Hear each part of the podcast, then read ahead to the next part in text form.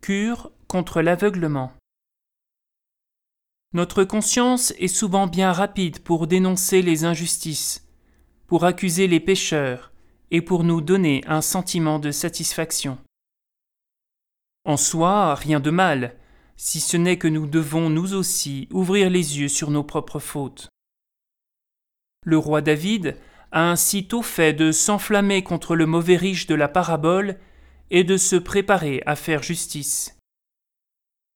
Le tout petit problème est que c'est lui le coupable.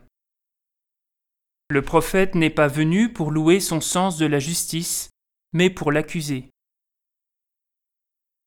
Nous commettons, nous aussi, parfois sans nous en rendre compte, de grandes injustices envers nos frères, alors même que nous sommes reconnaissants envers le Seigneur pour tous ses biens et toutes ses grâces.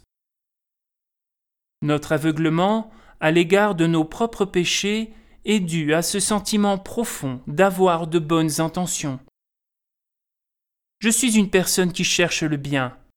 Je prie. L'orientation fondamentale de ma vie, c'est d'être un chrétien fidèle. Cette bonne intention fondatrice ne m'empêche pas cependant de commettre des péchés et risque même de me cacher mes propres fautes.